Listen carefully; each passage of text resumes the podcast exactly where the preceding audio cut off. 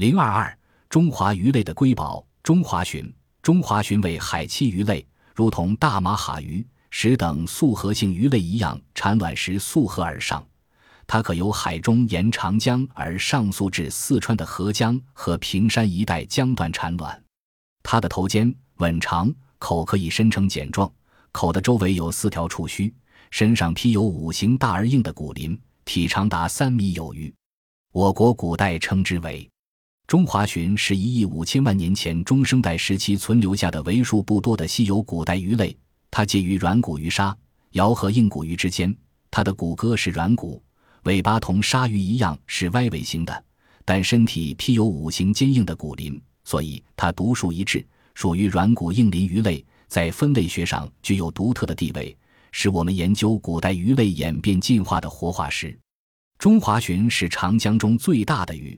常见的多为二百五十公斤左右，所以有“长江鱼王”之名。中华鲟不仅个体大，产卵量也高，一条性成熟的雌鱼可产一百万粒卵。产卵量如此之大，为什么产量却很低呢？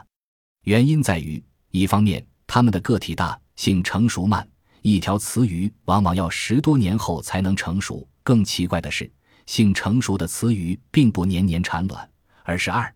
三年才产一次卵，因此鱼丁不旺。另一方面，它产卵时由海中长途跋涉，千里迢迢溯至长江的四川川江狭窄江段。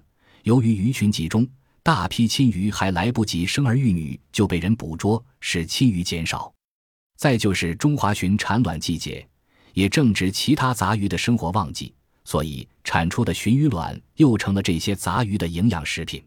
近些年来，在长江水面上兴建了拦江工程，阻塞了中华鲟和一些名贵的素壳鱼进入产卵场的道路，危及了中华鲟的资源。